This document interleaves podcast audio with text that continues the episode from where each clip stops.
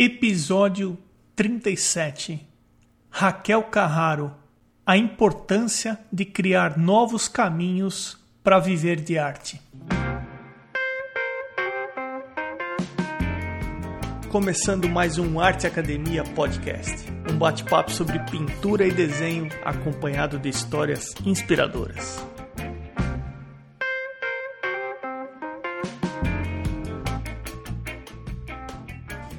Como vão as coisas? Tudo bem por aí?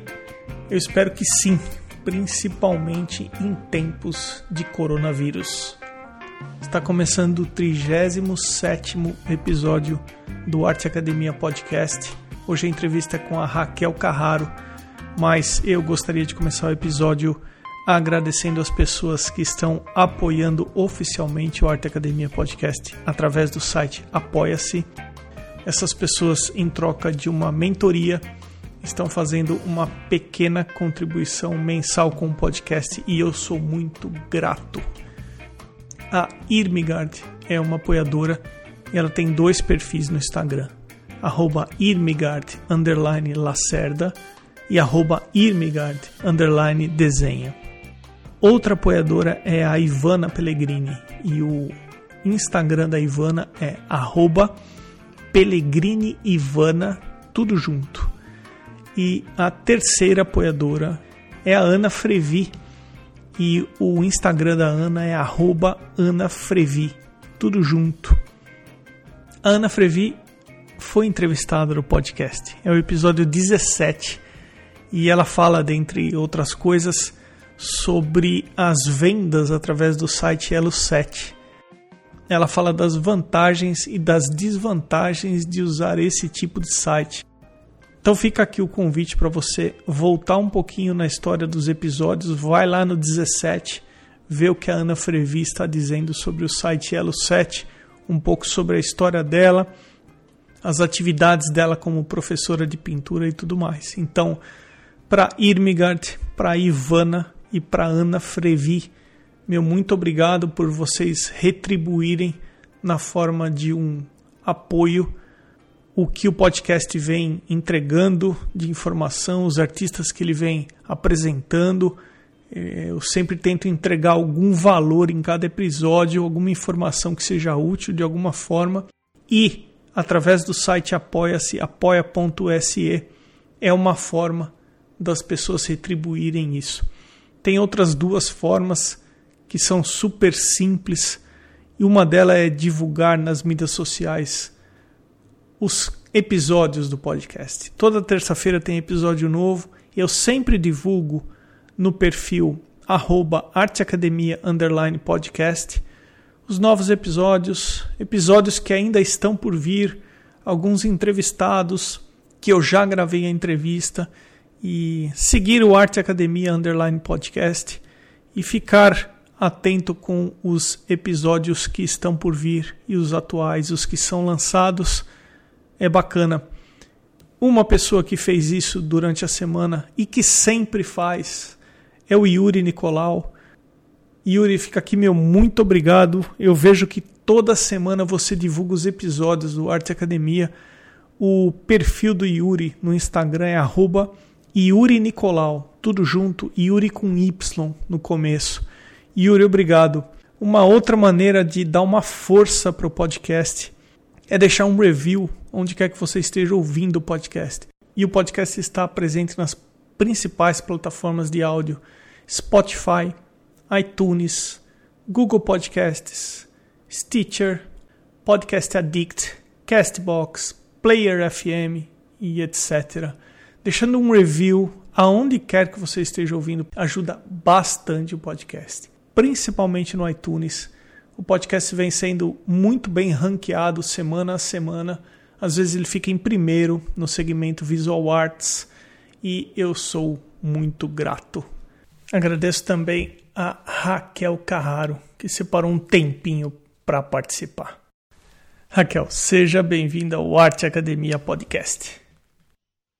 Muito obrigada, eu que agradeço. Super obrigada pelo convite. Você está em Londrina, no Paraná, tá Isso. certo?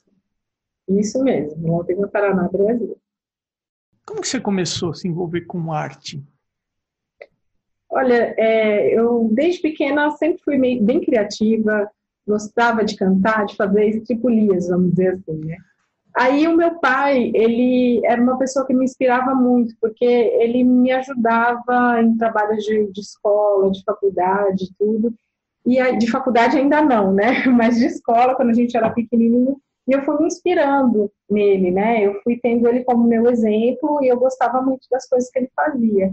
Então, eu acho que, além de eu ter essa, essa questão criativa desde criancinha, ele me influenciou muito.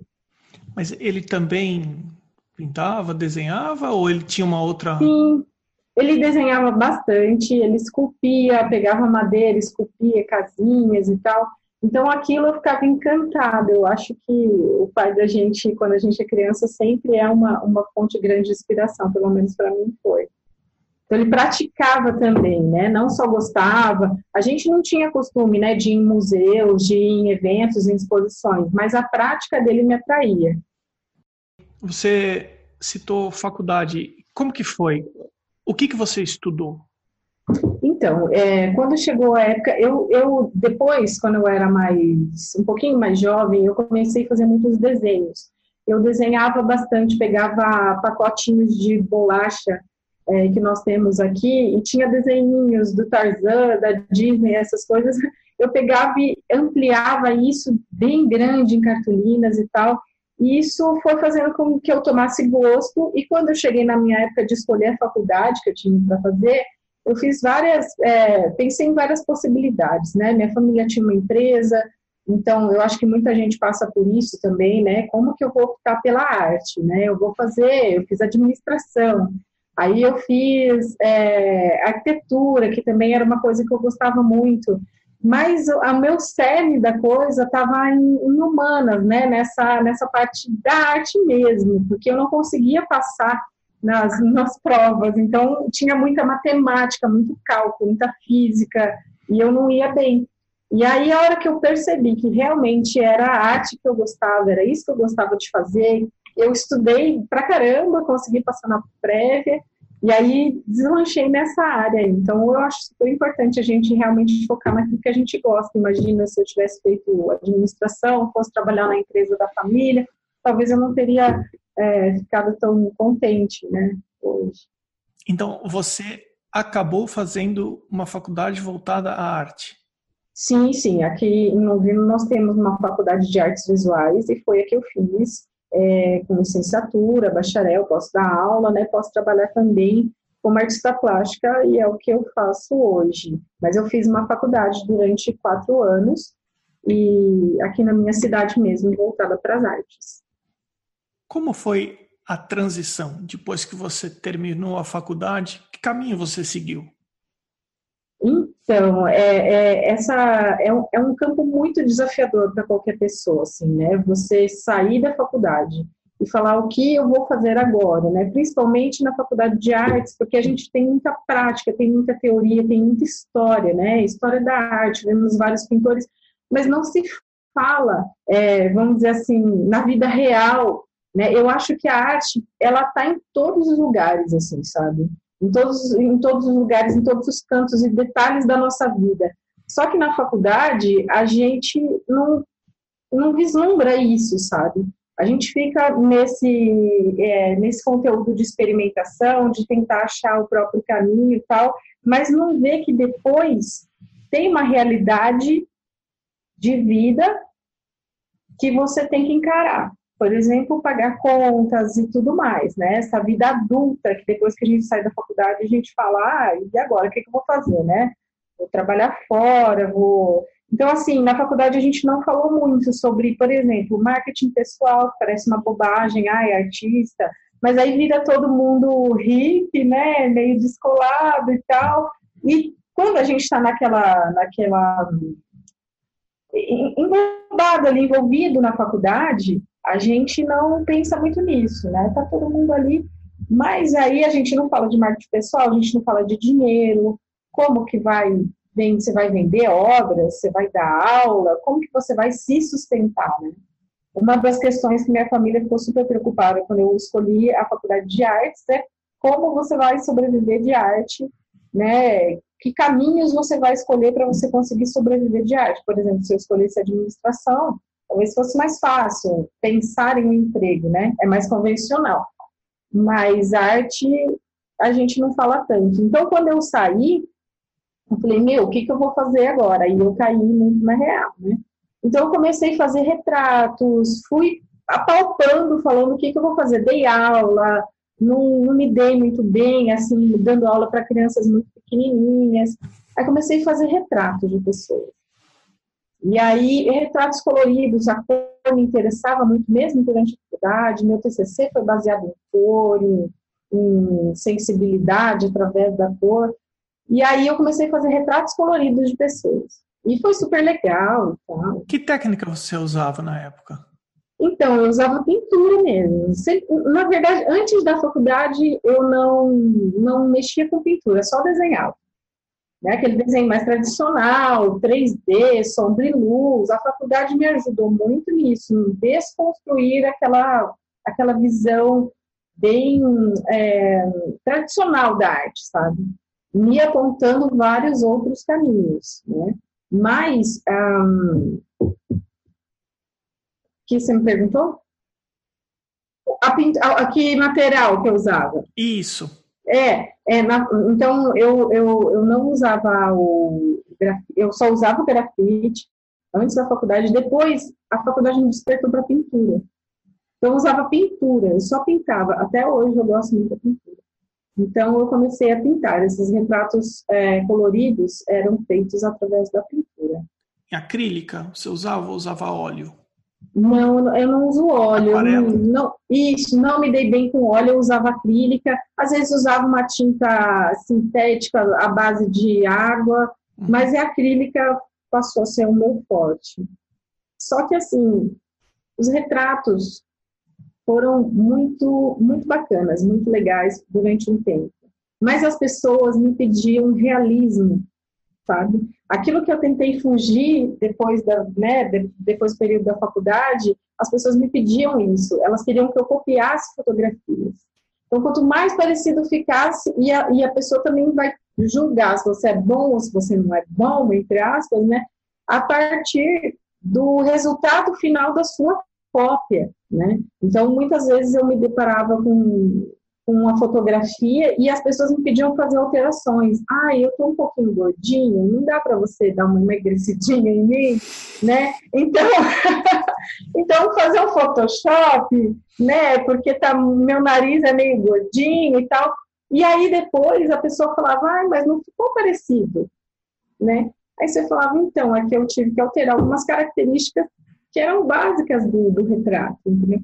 E aí eu falei, eu não, não tenho nada, eu, eu achei que eu não tinha nada para acrescentar para o mundo, assim, sabe? Com o meu trabalho, se eu copiasse fotos, sabe? Então, tiro uma foto. Super interessante isso, porque é, é assim, eu entendo perfeitamente isso, porque por muito tempo eu pintei camisetas em congressos médicos, é, eu falo alguma coisa disso no episódio 1 de apresentação do podcast. Então, uma coisa que era muito comum que eu percebi é assim, as pessoas elas querem ser retratadas às vezes de uma maneira que elas gostariam de ser, é não da maneira que elas realmente são. A mesma coisa quando a gente ouve a nossa própria voz. A gente está uhum. ouvindo a nossa voz. Você quer ver uma uma analogia bem legal em relação a isso? Eu não sei se você já ouviu, mas tem gente que fala que não sai bem em foto. Sim. Vai tirar uma foto, não, pera um pouquinho, deixa eu tirar o óculos, ou deixa eu fazer isso, deixa eu prender o cabelo, deixa eu fazer isso. E depois que você faz a foto, a pessoa fala: olha, eu não saio bem em foto.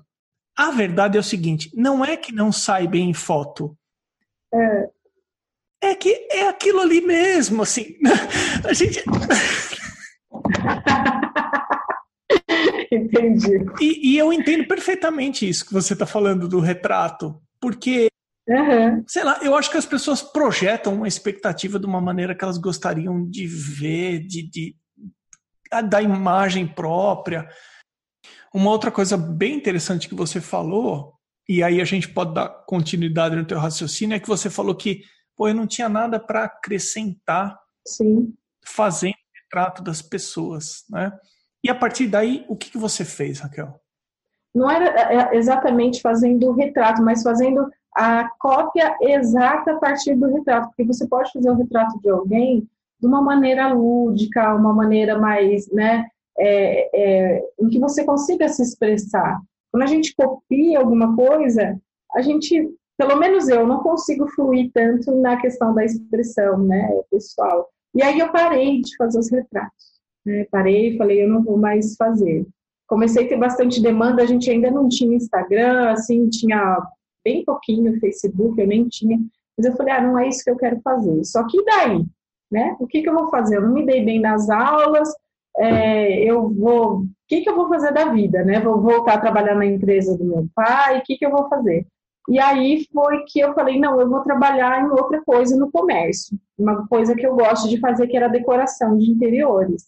Eu gostava muito de decoração, via revistas de decoração, e eu deixei currículo em várias empresas e fui, uma empresa me chamou e eu fui trabalhar numa loja de decoração em interiores. Então, assim, esse local me despertou, não tinha exatamente a ver com arte, né?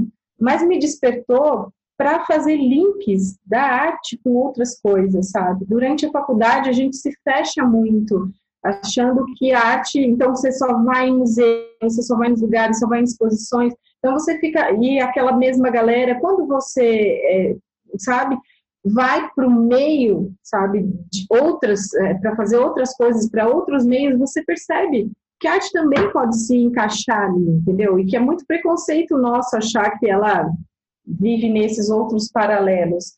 Se a gente não, uh, se a gente não inserir a arte na vida, ela não faz sentido, sabe? Eu acho. Então, eu, eu, e aí eu vislumbrei também outras possibilidades de conexão com pessoas, com arquitetos, com outros profissionais que poderiam levar o meu trabalho, né, por outros caminhos. Então foi muito importante isso. E em contrapartida, como eu já eu tinha um salário, vamos dizer, eu tinha liberdade para poder criar o que eu quisesse. Né? Então, daí, daí nesse período foi quando eu realmente extravasei, assim, pintei o que eu queria pintar, me entreguei de cara na pintura. Isso é, isso é muito legal. Assim, você não tem compromisso com ninguém, você não precisa, entre aspas, fazer bonito, né? Você vai fazer o que, o que é, o teu coração está explodindo ali para fazer. E eu lembro que aí eu encontrei o cerne do meu trabalho, entendeu? Então, assim, é muito importante. Depois eu saí do emprego, né? Porque aí meu trabalho começou a crescer, crescer, as pessoas começaram a ver expressividade real no meu trabalho, e aí eu comecei a ter mais rentabilidade no meu trabalho do que no trabalho fixo comercial. Entendeu? E aí foi que eu falei, bom, eu vou. Só que assim, ainda em altos e baixos, né? É, o trabalho fixo é muito importante porque ele te dá uma estabilidade. É, eu acho que como autônomo, vivendo de arte ou vivendo de qualquer outra coisa, você precisa acreditar no seu trabalho, né? Ter fé e acreditar no seu trabalho, porque senão eu acho que não é só em arte, em qualquer outro. Ele não vai para frente, né? Você não acreditar.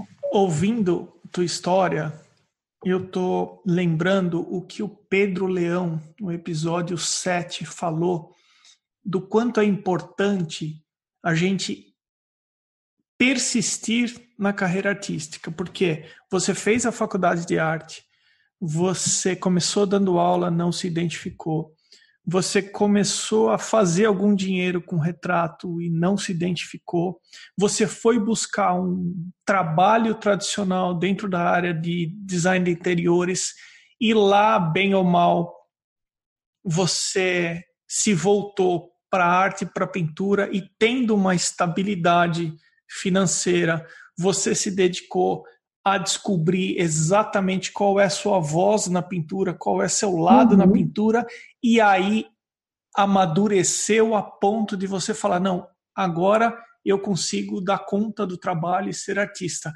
Sim. Primeiro, super importante ter persistido, não ter desistido em nenhum momento, porque tem bastante gente que ouve o podcast que tem um trabalho, gera um, uma renda, faz a sua arte de final de semana, à noite. Tem a tua história que eu estou ouvindo agora, que a sequência, o próximo capítulo é continue e não desista. Mas tome algumas ações para esse lado artístico crescer. Reveja, repense o que você está fazendo, o que você pode fazer para ampliar esse leque de pintura que você está fazendo e tentar balancear a ponto de o seu trabalho em um determinado momento não fazer mais sentido e você poder ir se dedicar Sim. e você poder se dedicar 100% à, à arte. Ouvindo você agora, eu lembrei do episódio dele, então eu, eu queria tocar num ponto aqui. Você falou assim, Emerson, eu descobri exatamente qual é a minha voz, o meu cerne na pintura Raquel, qual é a sua função? Qual, de que maneira você se expressa? O que você tem a dizer através da pintura? Olha, é, só retomando o que você falou sobre o, essas experiências que a gente vai passando e não desistir delas, o quanto isso é importante. Sabe por quê? Porque muitas vezes a gente acha que a gente está num determinado momento e que a gente está pronto sabe? E que aquilo ali é, é, é, é tudo, sabe? E você não desistindo e continuando a caminhar, você vai vendo como aquilo não era tudo, sabe? E como você pode amadurecer e melhorar muito mais persistindo e não desistindo do seu trabalho, entendeu? Então, não é só a persistência em si, mas tudo que você aprende e carrega né, a partir dessas experiências. Isso é muito importante. Às vezes, por exemplo, os artistas se inscreviam, eu me inscrevi em muitos salões, é, eu expus em muitos lugares, e em grande, entrei em alguns salões, mas em alguns, na maioria, né, eu não entrei. E eu ficava revoltada, eu falava como e tal, tal, tal. Gente, não se preocupem com isso, sabe? Isso faz parte de um aprendizado. E depois lá na frente você dizer, poxa vida, ainda bem que eu não passei naquele salão, porque meu trabalho não tinha nada a ver, sabe, com o que eu gostava. Agora eu vejo ele mais maduro, melhor, eu tenho mais consciência, sabe? Então não, não se é, é, não fiquem revoltados, continuem, sabe? Continuem persistindo é, se você realmente gosta disso e tem amor por isso. Mas voltando à sua pergunta, o cerne do meu trabalho nessa é, é, pintura que eu falei que eu realizei, eu entrei até no primeiro salão de arte contemporânea de Londrina, foi uma pintura enorme, de 3,60 metros 60, por isso que eu digo que eu mergulhei na pintura, porque realmente eu saí, assim, só faltava, né, meu cabelo está inteiro cheio de tinta, mas o cerne da minha pintura, eu acho que são conexões de naturezas, sabe? tanto a nossa natureza interna, que, que, que é dado vazão através da pintura, a gente dá vazão a essa natureza através da pintura, e eu acredito que a, a, pintura em si, ela tem uma própria natureza, sabe?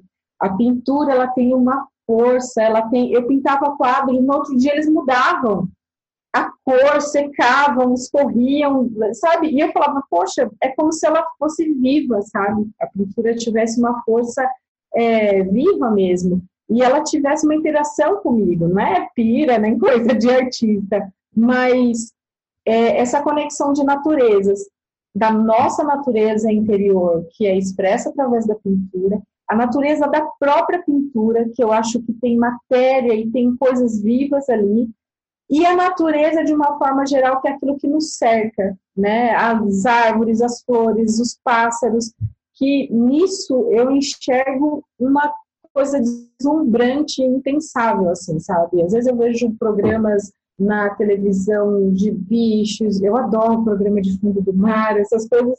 Eu não, eu não consigo entender é, como tudo aquilo foi formado de maneira tão é, sublime, porque cada bichinho, minúsculo que seja, tem uma cor, tem uma textura, tem um jeito de ser ali, a gente nem imagina o tanto de bichinho que existe, né? A gente não, tem, não pode nem ter noção disso. Então, eu acho que essa conexão de naturezas e a natureza, todas elas, eu falo assim, todas as naturezas eu acho que tem uma forma é, principal, sabe? Eu falo assim, parece que Deus, eu acredito muito é, em Deus e eu acho que Ele é o maior dos criadores e Ele criou a gente e criou todas as coisas. E eu parece que às vezes eu penso que foi da mesma forma, sabe? Porque o interior do nosso corpo, os nossos neurônios, as nossas veias, eles têm muitas vezes o mesmo formato de um é, de uma alga, né? De um coral, sabe? Outro dia eu olhei para a pintura de um carro e ela craquelou inteira. E eu olhei e falei, nossa, parece a pele da gente, sabe? Então, é, quando a água cai na tela, às vezes, assim, ela, ela abre da mesma maneira que um floco de neve, sabe?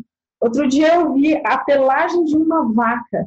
E a pelagem da vaca tinha desenhos de flocos de neve. Eu postei até no meu Instagram e falei, cara, que genial! Então, assim, parece que é, essa mesma forma é, que Deus criou todas as coisas de, de uma forma geral e que criou a gente, e tudo se conecta no final, sabe? Eu acho que é mais ou menos isso. Acho que a pergunta que eu vou te fazer agora é meio redundante com isso que você acabou de falar, mas eu, eu ia te perguntar como que você definiria a sua arte para quem não conhece o que você faz? Como que eu definiria minha arte para quem não conhece o que eu faço? É tão difícil assim definir a minha arte, porque as pessoas me perguntam: "Ah, seu trabalho é contemporâneo, seu trabalho". Então assim, eu gosto tanto de deixar por conta da, uh, de que as pessoas completem meu trabalho também, sabe? É, porque é, tem gente que olha e fala, gente, isso aqui. É, tem pessoas, por exemplo, médicos, olham o meu trabalho e acham muito que é parte do corpo humano, porque é o repertório que eles têm, entendeu? Tem gente que é um paisagista lá enxerga raízes. Tem gente que já tem um repertório de raios na cabeça e daí vê raios, sabe, no trabalho. Teve uma pessoa que olhou e ela, ela era mãe enxergou placenta no meu trabalho, sabe? Então, eu, não, é, é, eu acho que seria restringir muito se eu fosse definir a minha inspiração principal é essa natureza de uma forma geral, como eu falei. Mas eu não, não tento, eu coloco às vezes títulos é, para dar uma referência até para mim mesmo, né, do, do trabalho que eu realizei. Mas se a pessoa quiser virar o trabalho de ponta cabeça ou imaginar o que ela quiser, Sabe? Antes eu falava, não, meu trabalho é assim. Lembra da maturidade que eu falei? Então, meu trabalho é assim, ele tem que ser assim, nesse formato, ele quer dizer isso, isso e aquilo. Então, isso para mim perde o sentido, porque o que saiu de mim pode ir para você de outras formas, porque você vai receber isso de outra forma, né? Então, eu falo assim, eu estava até conversando com uma pessoa, hoje mesmo eu falei, olha, por mais que o mundo tenha ficado super tecnológico, a gente super conectado com várias coisas digitais, a arte é muito importante, ela não vai acabar, sabe? Porque ela tem um fundamento que é ser do humano para o humano, sabe? Essa conexão. Então, eu faço uma coisa e você recebe essa coisa e talvez me devolva de uma outra maneira, que nem as pessoas, ah, é uma placenta. Eu falei, nossa, meu trabalho parecido com isso, não tem imaginar, sabe? Mas então... você sabe que, ouvindo você falar, a maneira eu, eu penso muito parecido com você, porque a gente não tem controle sobre a maneira que o nosso trabalho vai ser interpretado. Sim. Até se, eu gosto muito de retrato. Até um retrato mesmo, é, nós não temos. Eu acho que é muito perigoso a gente fazer um julgamento do nosso trabalho, uhum. porque você faz, a partir do momento que você expõe a imagem, é isso que você está falando. Com base no repertório de cada observador, de cada pessoa que vai olhar a sua tela, uhum. vai vir uma resposta, vai vir uma interpretação. Olha, uhum. eu posso estar muito enganado no que eu vou falar, mas eu acho que o Fernando Pessoa escreveu uhum. que a gente não vê o que a gente vê, a gente vê o que a gente é. Então, uhum. você, você projeta naquilo que está à frente de você o que você tem aí dentro. Então, é verdade. Isso a gente faz no nosso trabalho, nas imagens, e é, as pessoas da mesma maneira. Então, é sim um pouco de pretensão querer determinar como que o trabalho deve ser visto pelos outros, porque cada um tem um repertório, cada um sim. tem uma maneira de, de interpretar o trabalho, e cada um tem um universo particular que ele vai ver o seu trabalho de uma, de uma forma é, totalmente individual. A Sim. minha pergunta, ela, ela tem uma relação com os temas que você faz também, porque, como você falou, Emerson, a natureza, tem a nossa natureza humana, a pintura tem vida própria, e eu estou vendo aqui, eu estou com o seu Instagram aberto aqui, com muitas imagens referente à natureza, árvores, plantas, uh, flores. Isso me encanta muito, né? É, é, são coisas que não deixam de me encantar, sabe? Pelo menos por enquanto. Então, é, eu, se eu passo em algum lugar, se eu vou em algum lugar, isso sempre me chama atenção, né? Como que a cor daquela flor pode ser tão absurdamente intensa e, e sabe, que nem parece que é real, sabe? É, então, assim, esse é um foco que me chama muito atenção. É, uma das grandes questões, assim, que as pessoas até me falam, muita gente me fala, que o meu trabalho tem que se desdobrar, que ele tem que. Isso eu acho que é uma cobrança que também vem em cima de muito artista. É engraçado, né? Porque parece um pouco com você não está namorando, aí a hora que você arruma o, namorado, você não vai casar, ah, daí você vai, você casou, você não vai ter filho. Então, assim, aí assim, o artista demora a vida, assim, né, um, um, um tempo para descobrir o, o cerne do teu trabalho, né? E aí a pessoa, aí você descobre. E tem muita gente que diz, ó, oh, você descobriu o que você gosta, então o teu trabalho tem uma linha, as pessoas vão ver e vão identificar que é o teu trabalho.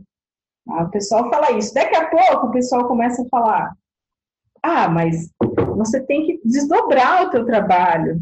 Seu trabalho é só isso, entendeu?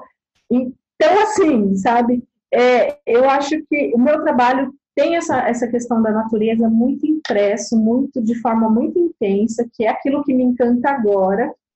E eu tenho buscado também é, não só por essas cobranças externas, mas também é, desdobrar meu trabalho é, em outras vertentes. Agora estou começando a colocar coisas é, em formas geométricas junto, junto com a natureza, que a, a, natureza parece que não, mas ela tem uma, uma geometria muito embutida aí. E assim, só que a gente não pode se cobrar tanto e não pode ter tanta pressa para as coisas acontecerem, tá, sabe? Porque muita gente, eu vivo de arte hoje, sabe? Muita gente compra o meu trabalho por conta dessa identidade visual forte. Mas tem gente que fala, mas é, é não vai mudar, entendeu? Então, você, é importante o, o artista se voltar para o seu interior e ver aquilo que faz sentido para ele, sabe? porque senão perde, você, você se perde, entendeu? Então, no momento em que for importante, eu, no momento em que eu conseguir ver outras coisas, outras possibilidades, outras coisas que tocam o meu coração, provavelmente eu desdobro para outra coisa, entendeu? Mas é um caminho. Então, mas pode... já é difícil pra caramba a gente encontrar esse cerne, essa essência. Então. e aí, é. tem gente que passa a vida tentando, falando, não, olha, Tenta. o que me realiza como artista é isso. Aí te realiza, você começa a pintar, aí chega uma pessoa e diz, escuta, mas você não vai pintar Você não vai mudar? Porque o tal artista, o Beltrano, fulano, ciclano, entendeu? Então, assim, bom, em qualquer. Eu falo assim, o nosso trabalho como artista não é um trabalho especial, sabe? Eu acredito que cada um tem, tem um, um dom especial em qualquer área.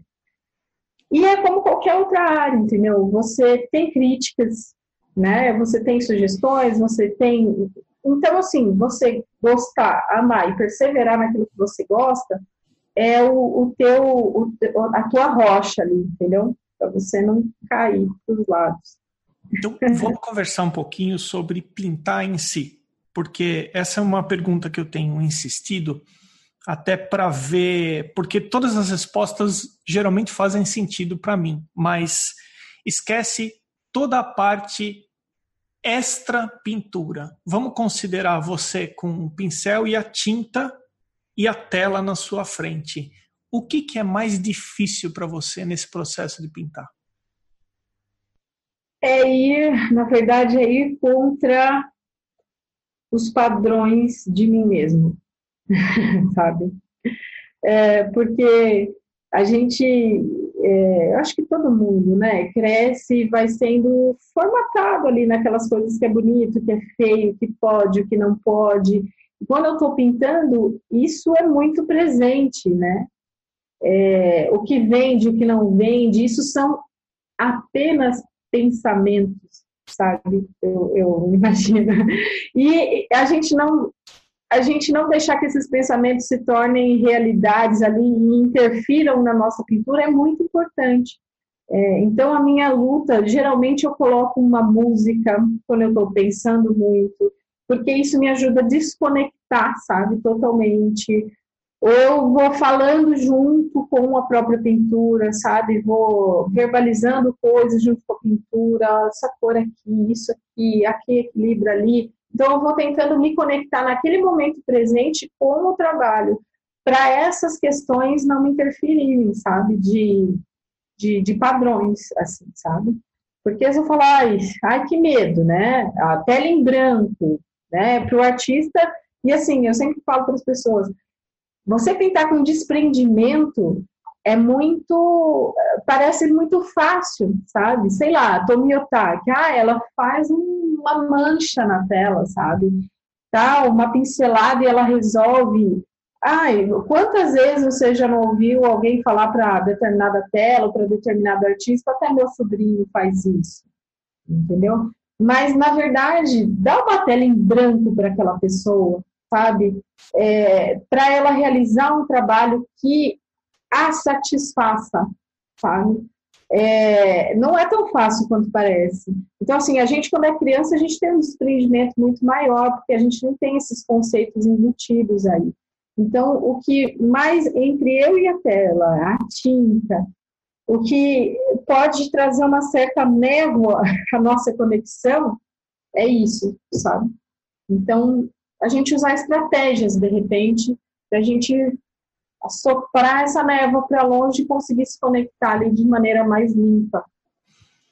Agora vamos virar essa chave no sentido oposto.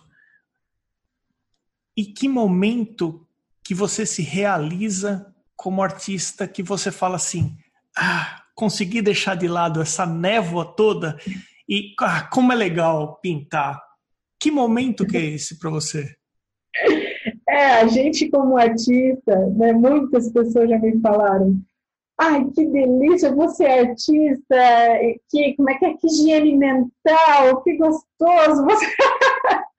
Mas é, as pessoas esquecem que a gente tem o, a, o batente, porque é um trabalho, né, um trabalho muito intenso, né, é, eu já trabalhei assim com demandas, as pessoas às vezes me encomendam coisas, falam, eu quero isso, isso e aquilo, de tal cor, de tal cor, dentro do, né, se eu consigo manter ali dentro daquilo que é a minha paixão, que é a natureza, tal, se a pessoa me pede um carro, eu falo, olha, tem um artista tal que ele é muito bom nisso, sabe? Mas se a pessoa me pede dentro desse, desse meu, meu caminho, eu consigo realizar.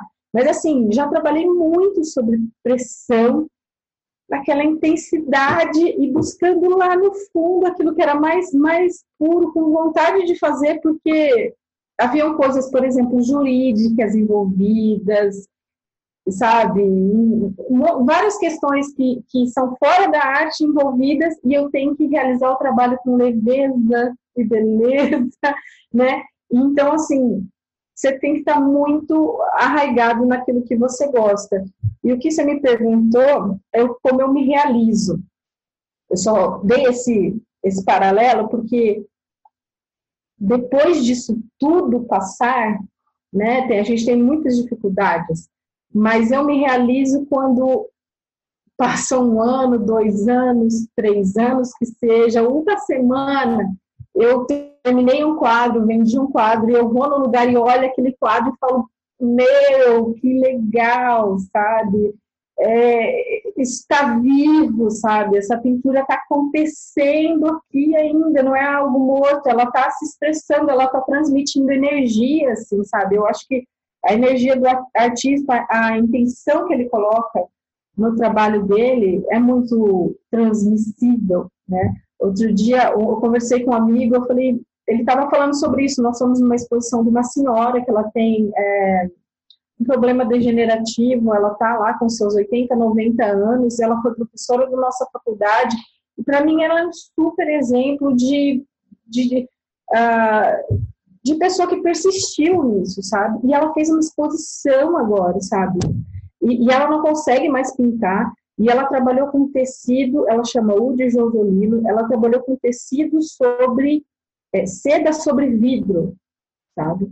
E é o que ela conseguia mexer, sabe? Porque por causa da mão dela e tal, dos movimentos. E, e aquilo, quando a gente viu, ficou tão lindo quanto uma pintura e transmitia alguma coisa tão é, é, é, positiva e tão forte que você olhava e falava, cara, dá vontade de chorar, sabe? Mas não é um choro ruim, sabe? É um choro de emoção, porque o tanto de, de superação que essa pessoa teve, entendeu? Então, eu acho que o momento em que eu me realizo é esse, de olhar o, trabalho depois de tempos e falar, poxa, que legal, isso ainda está aqui, a minha energia porque, assim, eu tenho a intenção de que meu trabalho faça, faça bem para as pessoas, sabe? Eu não controlo isso, eu sei. Mas eu tive muitas experiências de muitas exposições, é, de ir em muitos lugares. E a arte, eu percebia que a arte, em vez de atrair as pessoas, causava repulsa, sabe? Falava, ai, nossa, que coisa forte, eu não quero nem ver, sabe? Até a ponto das pessoas falarem, ah, eu não gosto da coisa de arte, entendeu? Então, assim, eu sei que ela tem o seu papel e que todo artista tem o seu papel, até o papel de repulsa, né? Mas o meu em si, eu escolhi esse caminho, sei lá, de edificar, sabe, de alguma forma a vida das pessoas através do meu trabalho. Então, assim, e outra realização é essa. Quando eu vejo que alguém me diz, Raquel, seu trabalho está lá no hospital tal, eu fui lá super para baixo por causa de diversas coisas que estavam acontecendo com a minha família tal. E eu vi um trabalho seu, poxa, que gostoso, que coisa boa, sabe? Que, que energia boa que está acontecendo. Então, isso também é uma realização, saber que o meu trabalho é, ele está tocando as pessoas, sabe? Está fazendo o bem para alguém, assim, sabe? Isso, isso me estimula a continuar pintando, sabe? Perceber, poxa, isso realmente é um, eu não posso desistir disso, sabe? Não posso largar para lá. Sabe, Raquel, batendo um papo com você e vendo você pela tela aqui do computador, é, é muito fácil enxergar o quão é, intensa e verdadeira você é. é, é fácil ver uh, que você entrega tudo. Eu, eu, eu me arrisco a dizer que você é daquelas que, se você entrar para fazer uma tela, você vai colocar tudo que você tem, você vai colocar naquela tela. É fácil perceber isso, mesmo estando a tão distante um do outro como nós estamos fisicamente, mas eu estou vendo, eu percebo, até pelo tom da sua voz e a tua expressão. Que bom. Que conselho você daria para uma pessoa que pinta, mas gostaria que a pintura ocupasse um, um espaço maior na vida dela? Olha, eu, eu falaria para ela que para ela enxergar, procurar enxergar a arte em tudo, sabe? Porque muitas vezes a gente se fecha. E arte, é, é, a gente consegue sim criar caminhos com arte, entendeu? A gente pode, por exemplo, ah, eu vou pintar a tela, né? É, mas você pode fazer isso num produto, você pode fazer isso numa almofada, você pode fazer isso, sabe?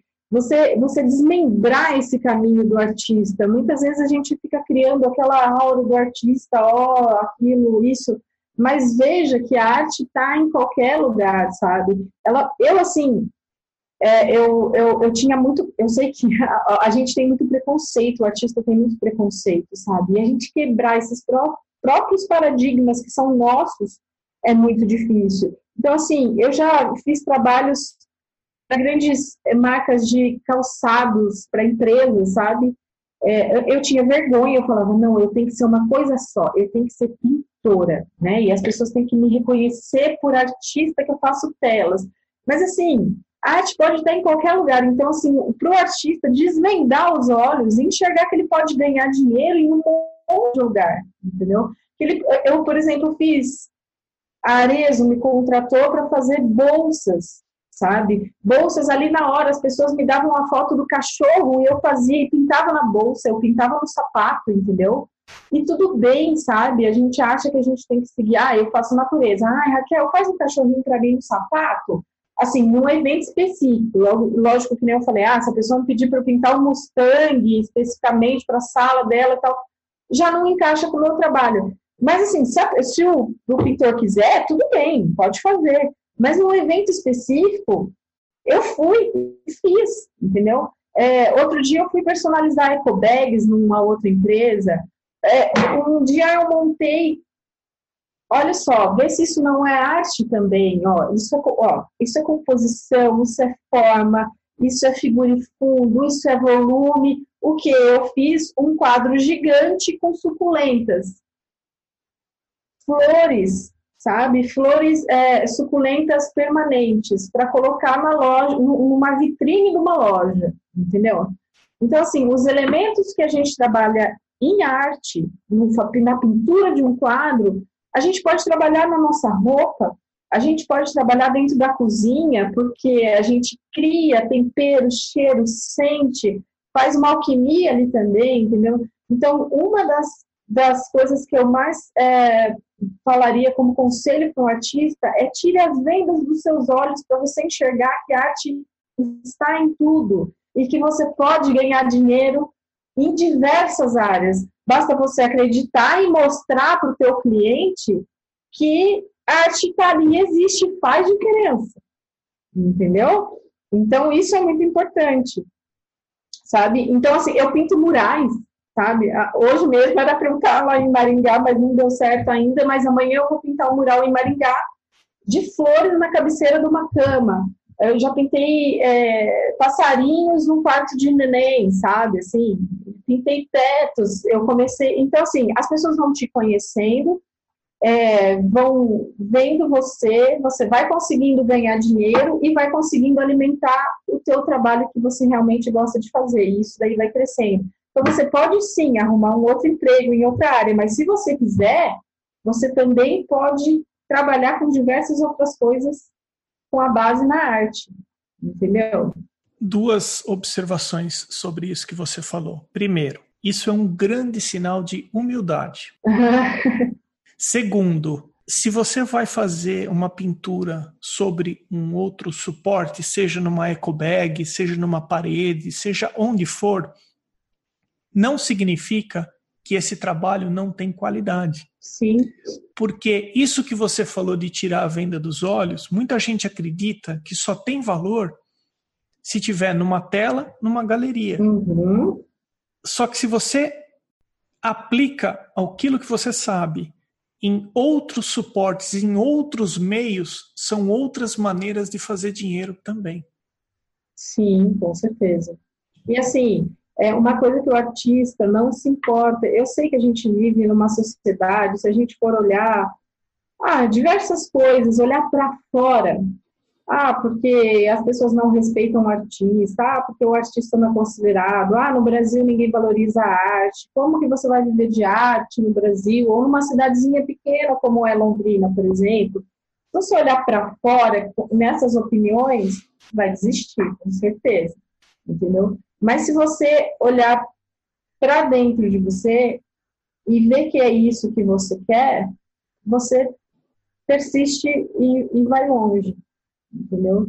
Então, assim, não, outra, outra coisa que eu falo para as pessoas é acredite no seu potencial, acredite que você é uma pessoa especial, se você gosta disso, é, sabe, não, não desista, porque opiniões vão vir de vários lados, né? E, e não olhe para fora, sabe? Se a gente começar a olhar, nossa, quanto tem de opinião em tudo quanto é lugar sobre arte acredite no teu trabalho, faça tudo bem feito. E outra coisa, um, a gente também fala, ah, artista é tudo louco e tudo bem, e se importe com a, a sua vestimenta, sabe? Com como você está se vestindo. Se importe em tratar bem o cliente. Ele ele tá ali, sabe? É, respeite ele, faça com amor, entendeu? Então essas coisas vão fazer diferença. A gente acha que não. Como como que está o seu perfil no Instagram? sabe? Como essas coisas importam, parece besteira, mas, sabe? Você vai lá, sei lá, vamos curtir. Tem, tem sim essa coisa de vamos curtir a vida, tal, mas você não vai entrar lá, a, a pessoa vai te contratar para um determinado serviço, ela vai entrar, vai falar, pô, vida louca, não sei o quê, não vou voltar dentro da minha casa. Seja profissional, né? Isso, isso que eu quero dizer. Isso, fechou. É, seja profissional. Isso é importante para o artista. Entendeu? Então a gente fica, vira todo mundo hippie, e é gostoso, e é bacana. Só que, gente, não somos profissionais como quaisquer outros. E temos uma imagem. Não tem jeito, né? A gente vive em imagem, agora muito mais, né? Porque é, Instagram, mídias. Então, assim, procure também pensar é, de uma forma profissional no seu trabalho. Raquel, antes da gente entrar nas cinco perguntas finais da entrevista, é, eu só queria deixar um, um recado aqui para as pessoas acessarem arteacademia.com.br. Lá sempre tem algum PDF para fazer download gratuito. Tem um link comunidade que vai para o grupo no WhatsApp e o grupo do WhatsApp está bem ativo ultimamente. Tem alguns artistas entrevistados que participam do grupo, tem mais de 100 pessoas no grupo. É, você está convidada se você quiser participar. A gente faz algumas críticas de trabalho, a gente compartilha dicas, compartilha técnica. É, o link está lá no, no arteacademia.com.br. Raquel, minha cara, o que, que não pode faltar na sua geladeira? Ai, ai, ai. Então, menino do céu, pensei tanto nisso na hora que você falou. Eu, eu não sei, é, se eu puder responder de uma outra forma, não que eu esteja. A maneira que você, a maneira que você quiser, pelo amor de Deus, por favor. eu acho assim que o, que o que não pode faltar na minha cozinha, eu fiquei pensando, azeite, manteiga, mel, vinho, sabe? Essas coisas aromáticas. Porque para o artista, e você que está ouvindo, se é artista, pense nisso. A cozinha é uma forma de você criar. É como se você tivesse uma paleta de cores no ateliê, você tem uma paleta de sabores e cheiros na sua cozinha. Então, se permita também se abrir para isso, porque você vai criar coisas incríveis, não a partir. Você pode pegar uma receita como né, uma base, mas depois da receita, a tela é tua, a panela é tua. Entendeu? Cria o que você quiser. É legal. Então, mais ou menos isso. E no seu estúdio, além de material artístico, o que não pode faltar? O que não pode faltar no meu estúdio bagunça. Porque, olha, eu já tentei arrumar. Minha mãe, ela chegava e falava: Como você consegue trabalhar num lugar desse? Eu já tentei arrumar de todas as maneiras. Então, artistas, quem estiver ouvindo, não se importe. Você tem um ateliê de costura. se você consegue se encontrar no meio disso, tá ótimo. Aquele é o teu espaço, entendeu? Não, não se, se importe com isso. no meu ateliê não pode faltar bagunça, porque a bagunça que me faz criar, ela que me dá sugestões, ela que me fala, hum, talvez aquilo colado aqui vai ficar bom, entendeu? Então é isso, não pode faltar muita bagunça e materiais diversos. Raquel, essa foi a resposta mais original que eu tive até o momento. Né? que bom! Mas é, gente, não tem muito, muita história, é isso. E sobre artistas, quem que você gostaria de conhecer ou ter conhecido? Ai, olha, hoje, atualmente, gente, esse Instagram assim, me inspira tanto, tanto. Eu vejo cada coisa, acompanho cada artista e eles nem, a gente nem se conhece, né? A gente, eu, os trabalhos deles me inspiram muito. Mas assim, uma pessoa que eu queria conhecer, se ele fosse vivo, que assim, de vez em quando eu tenho umas conversas com ele, através das coisas que ele deixou e tal, é o Matisse, sabe? Eu acho que ele tem um, sei lá, uma calma no trabalho, ele tem uma intensidade de cor, ele me traz coisas boas quando eu me conecto ali com, com ele, sabe? Então, seria super legal de conhecer aquele velhinho. E museu? Qual que você museu. gostaria de conhecer? Olha, eu procuro tirar proveito de qualquer lugar que eu possa. Eu vou numa praça, sabe? Numa feira, é, até um artesão, qualquer pessoa assim, eu acho que ela pode me ensinar algo, entendeu? É, mas eu gostaria muito de conhecer, porque eu não conheço ainda e todas as pessoas falam e tal, é, o Miotim, aqui no Brasil, né, que tem um complexo de arte e tal, eu acho que aquilo é muito forte, muito grande, gostaria muito de conhecer, e também o Louvre, assim, pela história das coisas que a gente estuda e tudo, é, eu acho que é uma forma de eu me conectar com aqueles artistas lá do passado e eles me dizerem coisas aí também. A última pergunta, para alguns é a mais difícil, mas eu já ouvi respostas do tipo: ah, não, essa é fácil. O que, que é arte para você? Então, arte para mim. É, eu meio que eu acho que respondi em diversas coisas assim durante o, o, a nossa conversa. Eu acho que arte é a expressão do ser humano. É a sua energia colocada, não, não, não dita de forma verbal, né, em relação à pintura, dizendo, mas colocada é, de forma pictórica e consegue atingir a outra pessoa, sabe? Então, essa expressão do humano para humano e vice-versa, sabe? Essa conexão, isso para mim é arte. Pode ser através da comida, um chefe, sabe? Para mim, Falei da pintura ali por, por conta da questão verbal e pictórica, mas um chefe de cozinha, para mim, é um, um, tipo de arte, sabe? Quando eu como uma comida, que ele pensou naquilo, então foi a expressão do trabalho dele, foi é, o que ele quis pôr para fora e toda aquela combinação e essa e essa combinação se conectar comigo, entendeu? Uma roupa que alguém pensou naquela roupa, pensou na, na rua, eu tô andando com alguém, alguém pensou naquilo, colocou uma roupa super legal e uma roupa que, que me chamou a atenção e tocou meu coração, isso para mim também é arte, entendeu? Então acho que é a expressão do humano para o humano, assim, de, sem ser verbal, sabe? De outras formas mais sutis, por outros canais. Como que as pessoas podem encontrar você e conferir o seu trabalho? Eu tenho um site, né? Hoje em dia as pessoas quase não entram em sites, mas quem quiser se aprofundar um pouquinho mais, meu site é www.raquelcarraro.com.br, com dois R's aí. E o meu Instagram é arroba Raquel Carraro.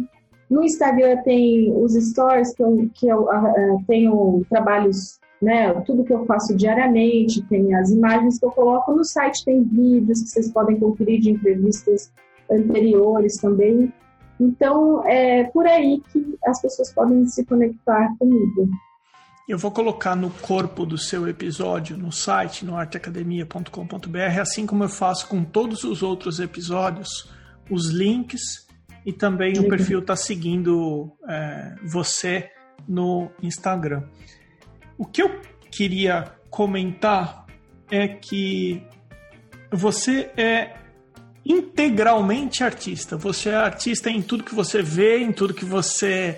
Você, sem dúvida nenhuma, incorpora o artista em todos os momentos da tua vida. A intensidade que você fala sobre arte, dá para perceber que você, você incorporou o, o, o ser artista e isso é latente, isso é cativante em você. Conversar com você ficou isso para mim. Essa foi a leitura que eu fiz da nossa conversa. É cativante conversar com você e perceber o quão artista você é em tudo que você fala, em tudo que você comenta, em tudo que as, as associações que você faz.